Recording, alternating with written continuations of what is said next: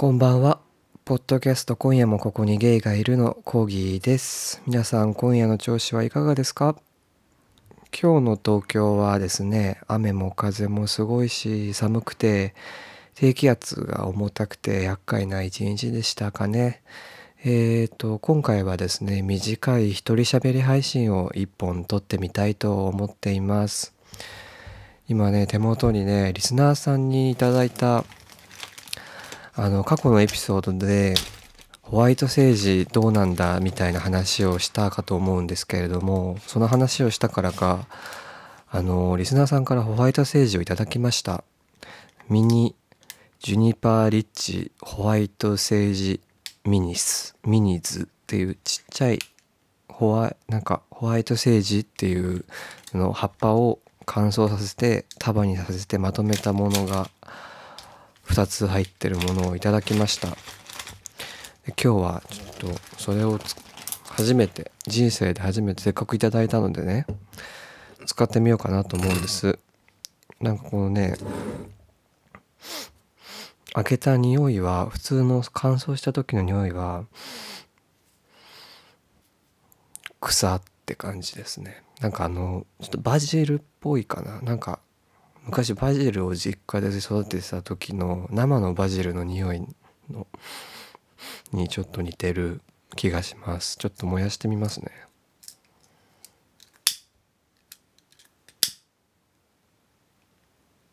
あ結構簡単に火が結構簡単に火がつく。今めっちゃ燃えてます。めっちゃ燃えてる。ホワイト政治でこういぶす煙でいぶすことによってこう浄化作用がねあるっていう話をまあ最近芸能人とか経営者の方とか、まあ、ケミオとかねやってるらしくて今めっちゃ燃えてるんですけど煙がこれ煙と目のどうやんの？一回火つけたらあ結構結構煙が出る。あ匂いはですねあのハーブハーブをたくさん使って焼き鳥屋さん焼き鳥屋の屋台があるじゃないですかたまに。お祭りとかライブイベントとか行くと。あのあの屋台の前の匂いがしますね。あ結構結構燃えてます。えこれどうやって止めればいいんだろう？火を。放置したら止まるかな？あ結構ね匂いはなんだろうそんなにすっきりした匂いじゃないですね。乾いていた時の匂いの方がすっきりしてて燃やすとなんか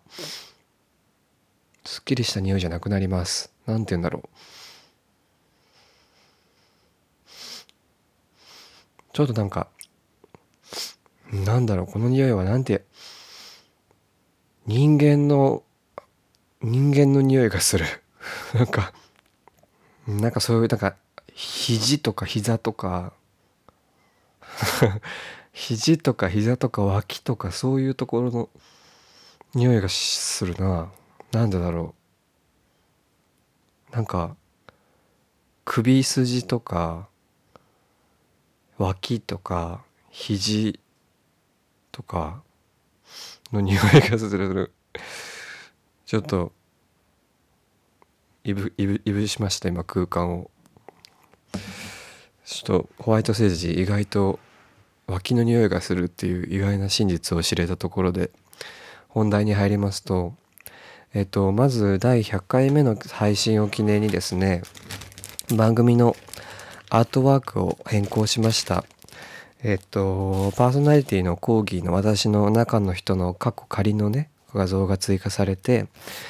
番組タイトルの文字もよりもより大きなものに変更されました。えー、まあライフイベントがね乏しい芸にとって人生における節目っていうものはやっぱり自分で作っていくもんじゃないかっていうそういうところじゃないかなと思います。えーとそしてお礼をこの場で言わせてください。あの第100回目の配信で24歳の誕生日の配信で、まあ、欲しいものリストの公開を恐る恐るおこがましくもねやりやがったんですそしたら想像以上の方々から想像以上の品々をたくさん送っていただけました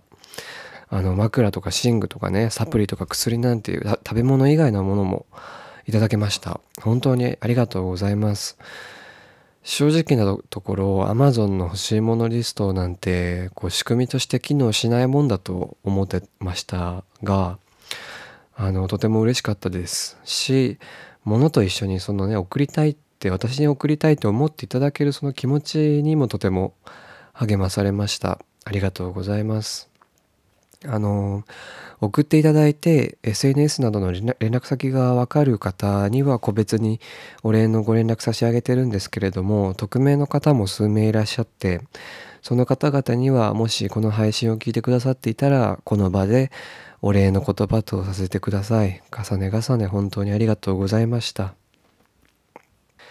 でそんな私からのお礼ってわけではないんですけれども PC のねデータの整理と断捨離をしていたらあの高校生時代の講義が弾くピアノの録音の音源を見つけたんですね。なので今回はそれをこの配信に乗っけようかななんてちょっと思ってみました。思いつきです。アウトプットなんて適当でいいんですよ。だから今回はラジオっぽく曲紹介なんてものもできます。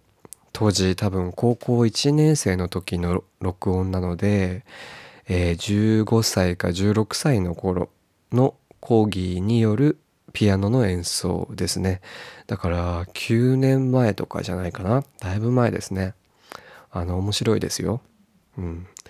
あの普通の公立の高校に通いながら学校の外で特に音楽高校とかじゃなくて普通の学校に通っていながら学校の外で実家の近所のピアノ教室があってそこに通っていた時の演奏ですねもう本当に毎日勉強とピアノ弾くぐらいしかしてなくてなんかこう友達付き合いも下手でスポーツとか運動が苦手でまあゲイである自分を持て余していた頃のそんなピアノ演奏ですね。セックスの背の字も知らなかった頃です。だからもちろん童貞の頃ですね。じゃあまあそれでは試しにお聴きください。えー、15、6歳の頃のコーギーが弾くドビュッシー作曲「喜びの島」。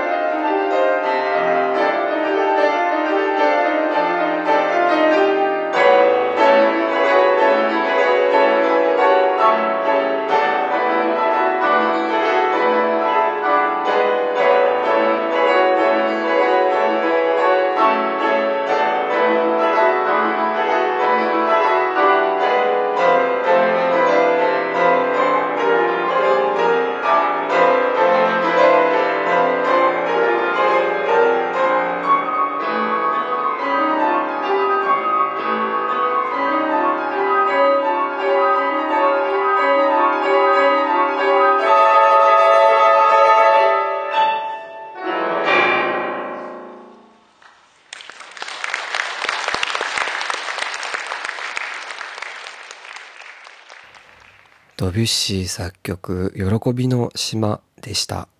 えー、はい、15、6歳の頃のコーギーが弾くドビュッシーでしたね。ありがとうございました。あなたは弾き間違いミスをいくつ見つけましたでしょうか？こんなんサイゼリアの間違い探しより簡単ですよ。とんでもなく乱暴で適当なドビュッシーですね。ひどいね。というか、めちゃくちゃ早いね。本来はもっとゆったりとした、あの、おしゃれな曲です。キラキラしたドビュッシーっぽいキラキラした曲です。緊張してたのかな？きっと発表会用に背伸びしたあ当時からしたら背伸びした選曲だったとかと思われますが、まあ、何とかして弾いてやろうっていう意気込みだけは伝わってくる演奏ですかね。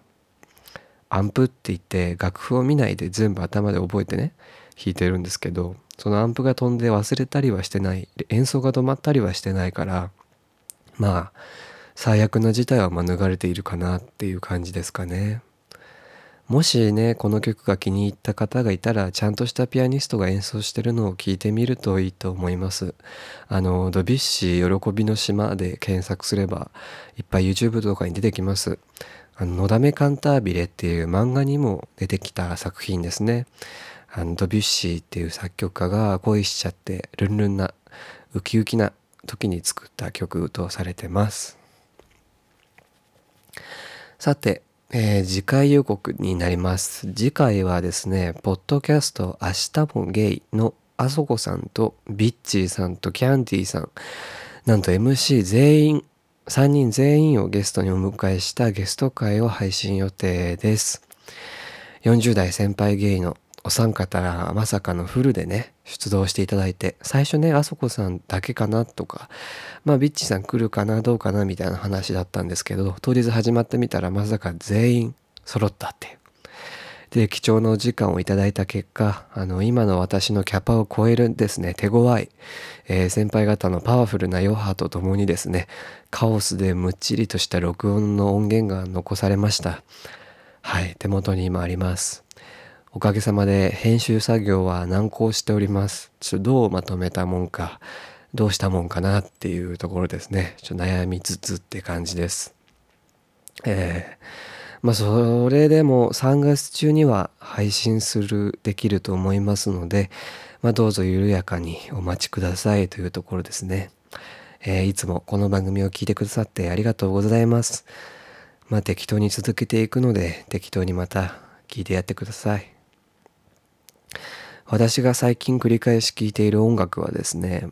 藤井風の帰ろうと、ピーター・ガブリエルの Don't Give Up と、アハの Take On Me とかですね、繰り返し聴いてますね。えー、まあそんな感じで、えー、今回は短めで終わろうと思います。癖、癖、ホワイトセージの残りががやっぱり強いですね。癖って言っちゃったよ。なんかね、燃やさない方がいい匂い。ハーブとしては燃やさない方がいい匂いがします。えー、それでは皆様良い夜をお過ごしください。おやすみなさい。